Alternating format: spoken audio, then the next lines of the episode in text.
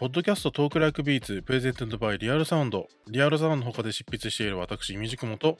同じくリアルサウンドのほか各所でもインタビューや執筆活動、音楽活動を行っている姫野玉さんでゲストの方々をお迎えして現在気になっている音楽について解説や時には脱線しながらトークしていこうという番組なんですけれども今回は特別編ということで、えー、パーソナリティは私、みじくも一人でお送りしております。ゲストは前回に引き続いて口ロロの三浦講師さんです。よろしくお願いします。よろしくお願いします。いや、どうもよろしくお願いします。中編ではですね、三浦講師に聞く音楽を解体するということと題してお話を伺っていきたいと思っております。このテーマの趣旨みたいなものを、まあ、簡単にかいつまんで説明しますと、まあ、リズムやメロディーであったりとか、まあ、そういう音楽、まあ、楽曲の構成を、まあ、解体したり再構築していったりっていうような、そういうその試みが印象的な作品を多く作ってらっしゃる三浦さんに、そういう楽曲に潜んでいる、まあ、いろいろな、パッと聞くと、なんだこれはっていう謎がいっぱいあるような楽曲がいっぱいあると思うんですけども、それを紐解いていこうということで、させていただいたテーマということです。テーマに沿っ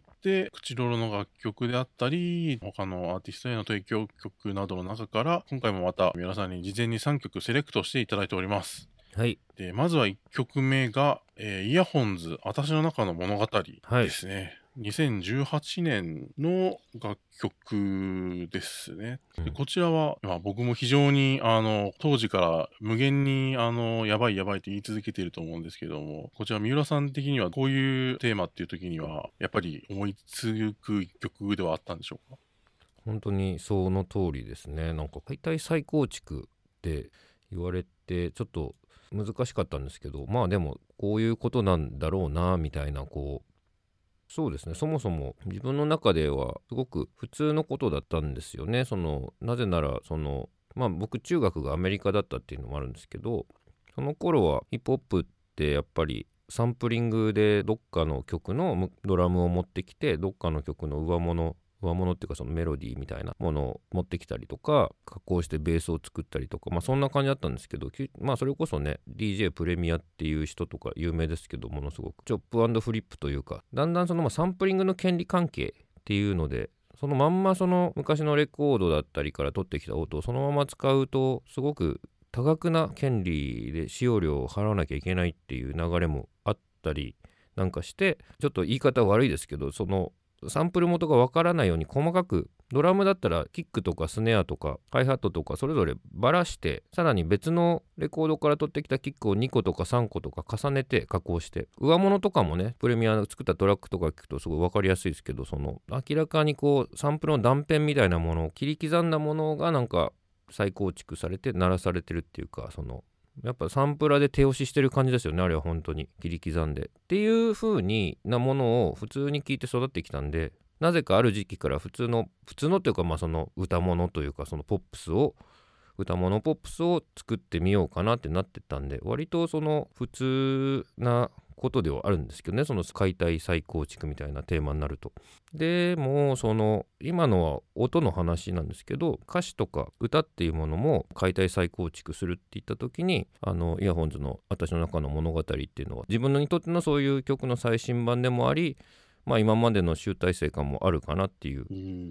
気がしてるのでこれにしました。割とその口ロロで2011年ぐらいに出した CD ってアルバムに入って新しい魂っていう曲が結構その前触れみたいなものでこう2つの歌詞とメロディーってものが合体して別の歌詞になるみたいな、なんだろうな、こう、合体みたいなね、その、なんて言うんだろうな、こう、ガンダムみたいなね、そのコアファイターと 上半身と下半身がこう合体みたいな、まあまあ、私の中の物語はまさにそのね、そんな感じですけどね、その真ん中の河野さんっていう人が、まあ、コアファイター的な感じで真ん中にいて、両サイドにこう上半身と下半身がいるみたいな、それバラバラのものが合体して一個の生き物になるみたいな、そういう曲なので、でもこれはまあ本当に真ん中左右ってこうバックトラックも完全に振り切られてますよね。これは聞くと分かると思うんですけど。それがまあ音も歌もそのそれぞれバラバラでも意味が成り立つように作ってるんですけど音も歌も同時に最後合体するんですよね。同時に鳴らすセンター真ん中左右。そうすると別の1個の曲になる。まあ自分で言ってても本当説明しづらいなこれ。聞いてもらうのが一番いいんですけどその何なんですかねこれ。どうどういうことなんだっていう。そうどうでしょうね。うん、分かりやすいっていうかなんかやっぱこうピタゴラ方針みたいな、うん、あとまあその元ネタのノーマン・マクラーレンみたいなとか、うん、こう独立した動きだと思ってたものがそうこうレイヤリングしていくと実は一つの動きが前の一つの動きに対するリアクションのように見えるみたいな形の、うん、そういうこう実験フィルムとかコレオグラフィーみたいなものって結構あったりしてそれをよく連想したりとかもしてたんですけど、うんうん、それをこう音楽のこういうフォーマットの中でやるっていうのが理屈はわかるけどできるんだみたいな、そういうその、うん、単純にこうテクニカルにこうできるかっていうことではなくて、この座組でこのテーマでなければできなかったであろうみたいなものが、あの、できるんだみたいな、コンセプトとその内容とできたもののその一貫性みたいなものの鋭さが、やっぱりこう、ダントツ感がありまして、リリックビデオみたいなのがありますよね。うんうん、それも、その合わせてみると、仕組み自体は、まあ、わかるだろうっていう感じなんですけど、ちなみにそのさっき新しい魂の話もされてますけど、はい、あのイヤホンズはあの声優3人組のユニットでで、はい、新しい魂もあれは金田智子さんがフィーチャーされてた記憶がありますけども。本当そうなんですよね。なんかそれはたまたまですか、うん、たまたまなんですよね。あの CD ってアルバム自体はいろんな女性ボーカルをフィーチャリングしようっていうコンセプトにな、はい、まあもう一番大元のコンセプトはジャケットのデザインから曲を作るっていうコンセプトだったんですけど、はい、プラスなんかフィーチャリングを女性にしようってあんまり僕は歌いたくなかったっていうのもあり。でなんかそこの人選はそこまで僕は噛んでなくてなんか声優さんって全然わからないけどなんかいいんじゃないかって誰かが言い出して誰だったか覚えてないんですけどそれでなんかリスト候補なんかいただいてなんか金友さんが一番面白そうだなっていうのでキャラ含めてお願いしたらあのやっていただけたっていう感じなんですけどね。たまたまです本当に。たまたまその新しい魂ので一つ示された原型が、まあ、イヤホンズの楽曲としてつながっていくっていうのは若干胸圧感が高いというか。そうですよね、うんお手玉2つだったのがお手玉3つになってどうしたらいいんだ？すげえ大変だみたいな そのね単純に歌う人が3人になってるから合体するのが素材が2つから3つになったんでこれはもう無理なんじゃないかなって思いながらやっていて実際締め切りを半年ぐらいオーバーしたような記憶がありました確か発売延期になりましたねアルバムが。僕一人のその イヤホンズのアルバムがあのひどい話ですよね。作家一人の一曲のためにアルバム発売が延期になるって相当ですよ。メジャーレコード会社で。相当ですよ。相当ってか全然自慢できることでも何でもないんですけどっていうぐらい難産だったっていう。いやでも難産だった。それは大変でしたねって言いたいんですけど、うん、でもできるんだっていうのがやっぱこう最終的に出来上がったものを聞くと、うん、いやどんだけ苦しいんだって言われても結局作れたんだねみたいな、すごいそういう驚きは常にある曲ですけど。誰もその俺が苦しんでる過程は見てないですからね、うん、それは。まあそうなんですけどね。まあでもできないってずっとできる気がしてなかったですからねこの曲は本当に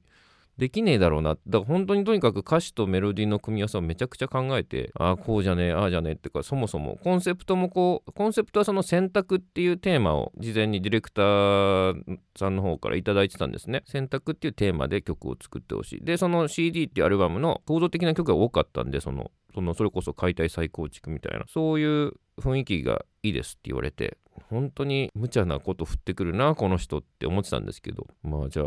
やりますわって言ったもののマジでどうしていいか分かんなくて。もう多分いろいろ難点もしてると思うんですけどこれ。もうとにかくまあこれでいけるかなってそのサビの合体する肝の部分ですね選ぶたびに生まれ変わるっていう。そこができてはいいものの。じゃあそのストーリーをどうするかっていうねその結局その書いていくうちに一人の女の子が将来なんだろう SF ものですよね。そのちょっと道を2つの道冒険の道と安定の道を迷っててじゃあちょっと未来から見てみましょう。ドラえもんのタイムマシーンみたいな感じでね。みたいな感じでこう分岐していくっていう。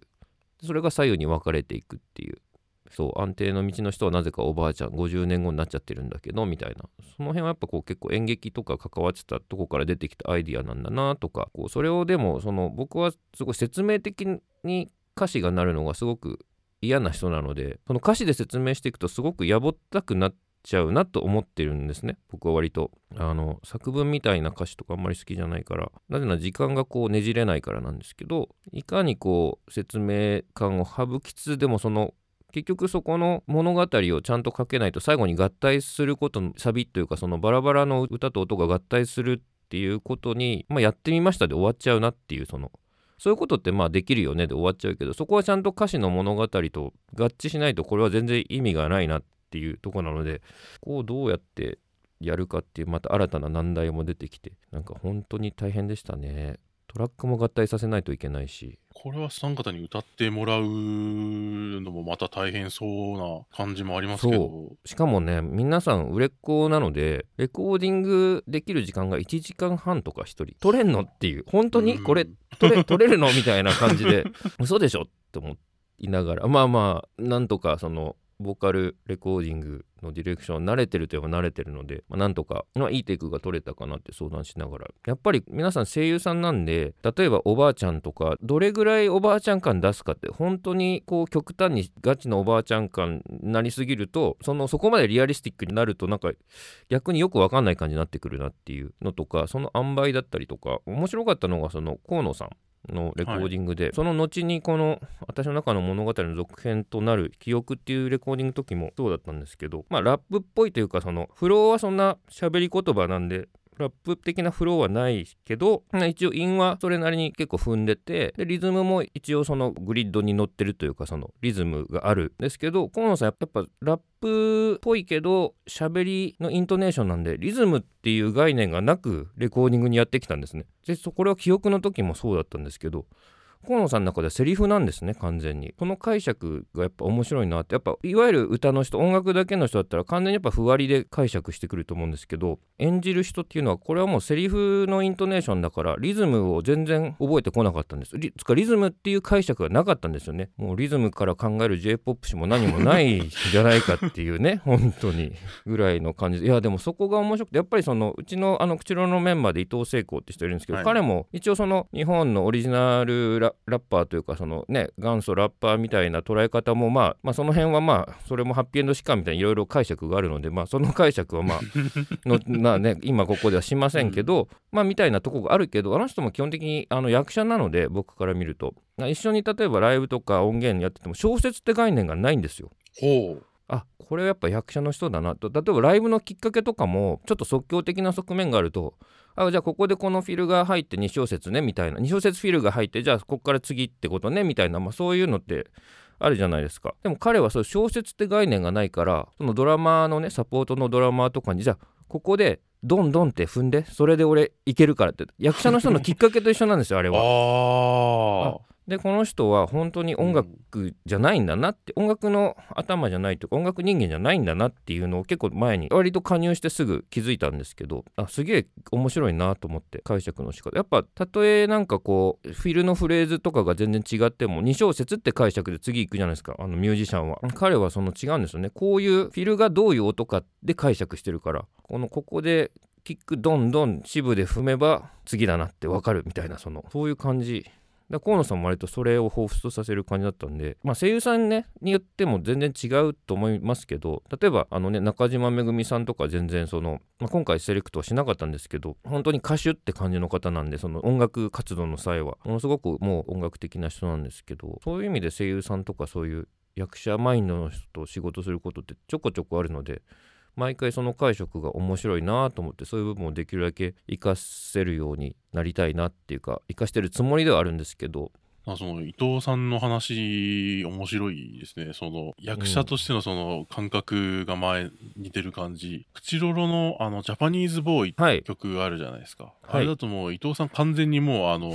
そうそうそう。朗読じゃないですか。そうしてくださいって言ったんですよ、はい、はい、でもなんかこうそれがなんかこう例えば伊藤聖子的なものに期待する昔のバリバリのラップを試みていった時のフローとか、うん、あるいはそのもうちょっとこう音楽的なパフォーマンスとしてのポエトリーリーディングみたいなものの意識とかから離れて、うん、口ロロでやっているこの朗読っていうのがなんか一番こう口ロロに伊藤聖子がいてマジックが起こった感じがすごいあの曲あったんですよね個人的に。嬉しいし全く俺もそれ同感なんですよね。自分でやっといて。そうなんですよ。こういうことだなってなったんですよね。もうだからもうラップじゃなくていいんでっつってまあラップじゃなくてしてくださいっつってで歌詞も何回か俺ダメ出ししたんですよね。こういうことじゃないっつって。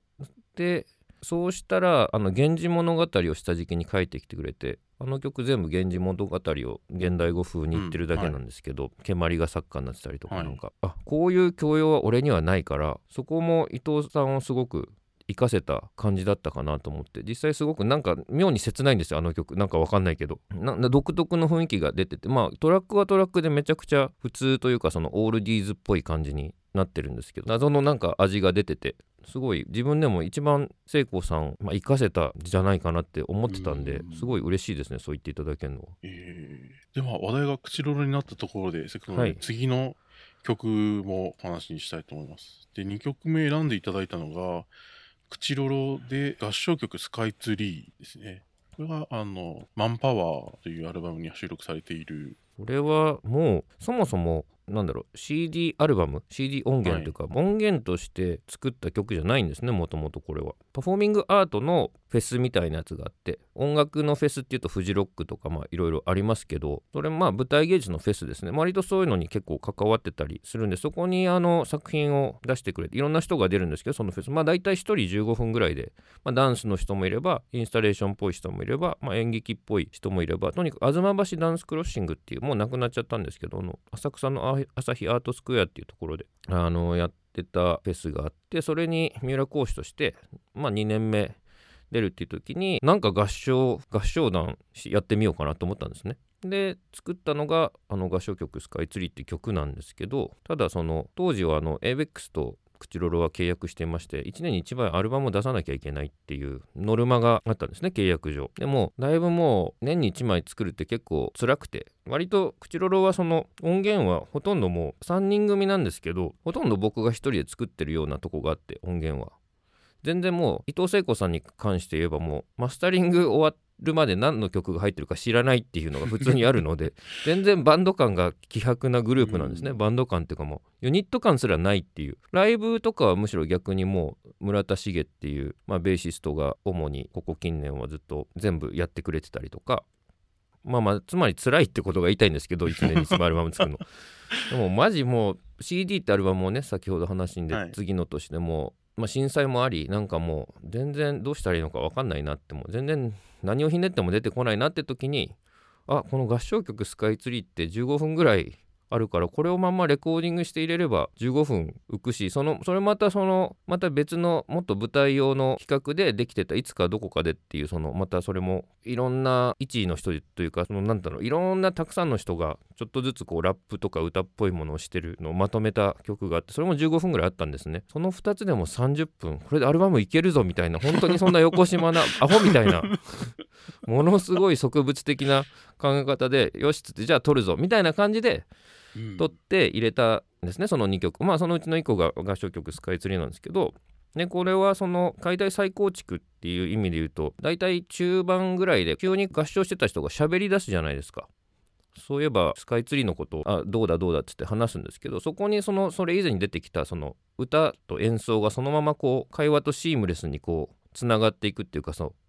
これも聞いてもらわないと自分でも何言ってるか分かんないんですけど例えば内堀通りとか外堀通りとかそういう感情ん？輪っかの道を環状線って言うんだけどみたいなこうそこをサンプリングして持ってくるんだみたいな。まあ 来るんだって、まあ、自分でやったんですけど まあっていう舞台の時からそういう作品だったのでこういうそう会話とそこが普通につながるっていうのって結構あんまりないんじゃないかなと。そもそも会話を入れないですからね楽曲の途中に普通のポップミュージックは。ねうん、っていうのもやっぱ舞台前提で作ったからこうなったわけで最初からアルバムでなんか作品を、まあ、合唱曲やろうとしたとしてもこうはならなかっただろうなっていうあの前回のそのマナーの話とつながると思うんですけどやっぱその人によって見てる世界が全然違うから各々のマナーが全然違う。A さんのマナーと B さんのマナーでは真逆だったりするっていう意味で舞台芸術のフェス用に作ったものを音楽作品に、まあ、移植するみたいなことですよね。その小説を映画化するとかそういうことと近いと思うんですけど、でもあんまりその小説の映画化に際して全然こう変えないみたいなね、そのまんまやっちゃうみたいな、そんな感じでやったのがいびつな、いいか悪いか置いといてその曲が他にあんまりない感覚というかそういうのが貫かれてる曲だなっていう気はして選びましたね。いやこれ僕もこの合唱曲「スカイツリー」の異物感ってものすごい前から気になっていて、うん。まあその成り立ちを聞いたらまあある程度わかるってわかるんですけど、多分こう、これまでの説明とかで、多分まだこれ聞いてない人が想像するものって多分こう、限りなくミュージカルとかに近づいていくと思うんですよね。はいはいでもなんかそういうことでもないじゃないですか。ミュージカルであったりとか、まあ、あるいは逆に楽曲の中に語りがあったりするみたいな時って、語りの部分には語りにしかない役割があって、メロディーの部分にはメロディーの部分しかない役割があるみたいなことって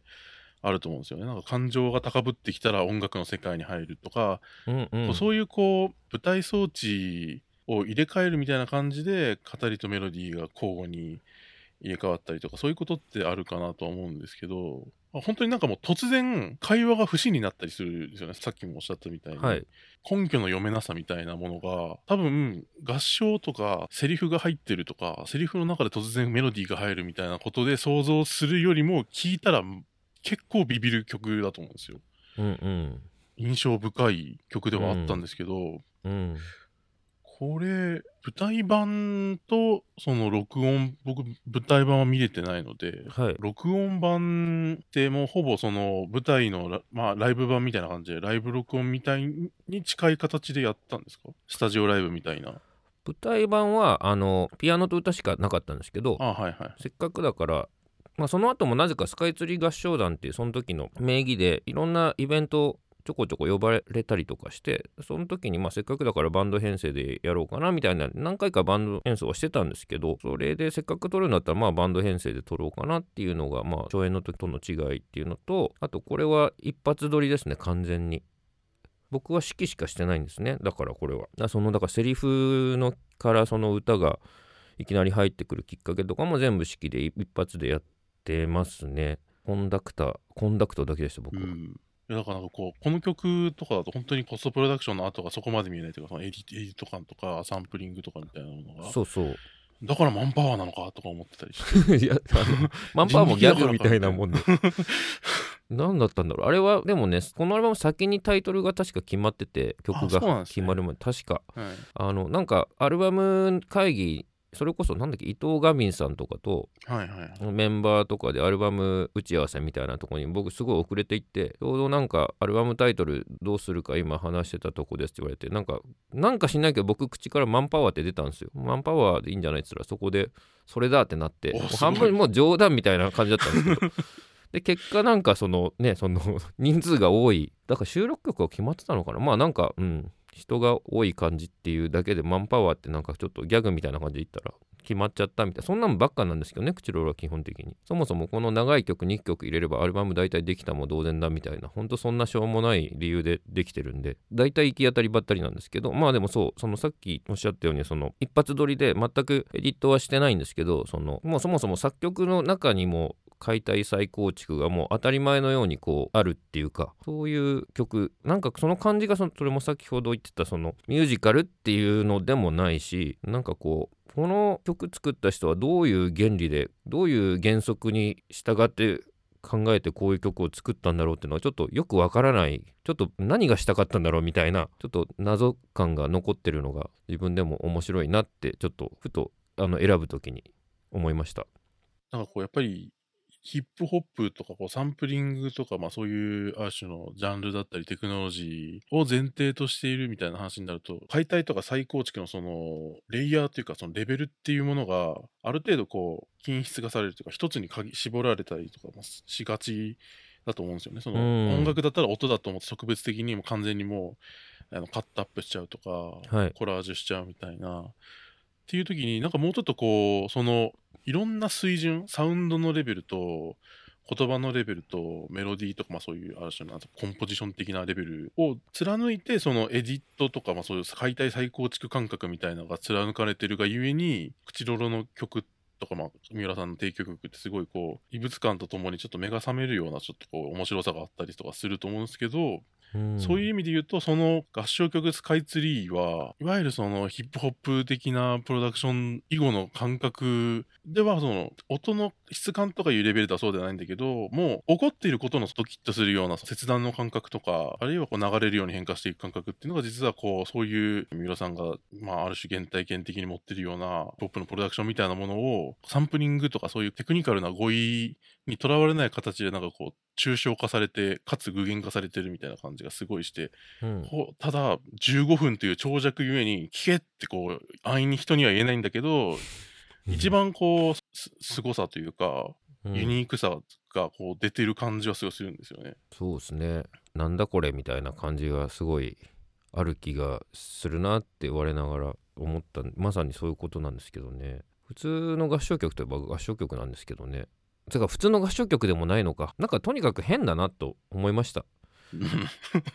本当に。そう。言葉にするとそういう感じですね。本当に。そういう感じで、また次に選んでいただいてる曲もなかなか時期的には合唱曲使いやすいと大体同じぐらいでしょうか。メグの Where I Am 確かに。という曲ですね。最後に選んでいただいてるのが。これはちょっと今思っても相当この時頭おかしかったなっていう時期なんですけどこれはもうこれも本当どうやって説明したらいいんだろうなっって思いながら選んだんですけど、えっと、その自曲内の部分をサンプリングして別の文脈で歌詞とトラックと歌が再構築されているってもう意味がわからない。これ自分でも何言ってんだろう何やってるんだろうって感じなんですけど例えばこう冒頭に「髪を切りすぎてしまったよ」っていう歌があるんですけど例えばその後に出てくる「神様」っていうのは冒頭の「神を」の部分をそのままぶっ込んでるだけなんですよ全て。えっと「男の子みたい」のその男の子の「この」だけ切り取って「この子誰?」みたいな感じになってたりとか何言ってんだろうな自分何やってんだろうっていう本当意味が分からなくて自分の中の曲だから本当にイヤホンの私の中の物語みたいなことを歌詞と歌メロとトラックはつながるんだけど明らかにその前に出てきた部分をブツって切ってそのままぶっ込んでるだけでなんか意味を通すみたいななんかこうとにかくなんでこんなことしてたんだろうなっていういや、すごい、こう、聴いていて、まあ、多少こう、変なことしている曲であったとしても、リバースエンジニアリングできるっていうか、こう、どういうコンセプトで、どういう組み立てで、こう、まあ、具体的にそう、どういうそのプロセスがあったかわかんないけど、想像がつくことは多いんですけど、うん、Where I Am は、どっからどこまでがこう、書かれたもので、どっからどこまでがそれを展開させたもので、なのかみたいなものが、こう、聞いていけば聞いていくほど、なんかこう、進めば進むほど分かんなくなっていくっていうか、なんかね、すごい、どういうつもりで、こういうその素材を用意したら次のここに行けるのかとか、それをどういう、どの段階で想定して書いているのかとか、そのプロセスが、あの、なかなか頭の中でこう、像を結ばない、非常にこう、異様な体験をする曲っていう感じですね。そうですねこれもやっぱ謎原理で動いて作られてるなっていう感じがするし実際多分作ってた時は超行き当たりばったりだったと思うんですよねああ。だこんなん狙って作れないのでなんかとりあえずだから冒頭の髪を切りすぎてしまったよ男の子みたいっていう歌い出しとそのあれはサンプリングに乗っけてるんですけどこれだけまず作ってそっからなんとなく作ってってでなんかいろいろぶち込んでみてあ意味が通ったとかなんかそんな感じでよくいや自分でも謎ですね。もう二度とできないと思いますけどあんなこと。しかもそれ一応テーマとしてはなんかこういう自分ってなんだろうみたいなこうそういう多分最初の打ち合わせでメグさんがその一人称がいろいろブレる感じ、はい僕だったりとかのがいいっていう感じとサンプリングを多用した可愛らしいサンプリングを多用したのがいいっていう2点で作り始めてなんかああなっちゃってでもなぜかこうリード曲に選んでもらえたって大丈夫かこれがリードでって思ったんですけどでもアルバムタイトルにもなっちゃったしっていうなんか本当によくわからない未だに自分でもなんでこんなことしてたのかよくわからないしなんでこんな風になったんだろうなっって謎ですね。なんかやっぱこう自分が作る曲は謎が多いものほどやっぱこう個人的にはいいんですよね。やっぱ自分って当たり前ですけど自分だからこう手の内知れるじゃないですか。でもたまにこうなんでこんなことやってたんだろうとかなんでこうなっちゃったんだろうっていうのがあるとそのだから楽曲としての世間的な評価は置いといてやっぱそういう曲がなんかなんか心に残っちゃいますね。謎が残ってるから自分にとっても。これほんと今な喋ってても聞いてる人に全然伝わらないと思うんでどういうことっていうその説明できないんですよねこれなんかてかよく分かりましたね大体その仕組みっていうのがイメージクモさんはいや、なんか、その、なんていうんですかね。大体こう、サウンドのエディットの感じとかで、こっからここはかなり手が入ってるなとか、ここはもう他から引っ張ってきてるなみたいなものって痕跡がだん若干わかるじゃないですか。はいはいまあ多分明らかにそれは残してるだろうなって部分も結構あって、うんで普通そういうの辿っていったら大体わかるたりはすると思うんですよ。うんうん。ああ、そっか、ここはこうなってこうなってね、みたいになるはずが、うん。それを辿っていけばいくほど、俺は何を探しているんだ、みたいな。俺はこの手がかりから何を得ようとしているんだ、みたいな感じに、どんどんなっていくという。なるほど。いやそうですよね。うん。いやそういうふうに聞いてくれてる人は多分全然1割も1%もいないと思ってるんですけどあの曲を。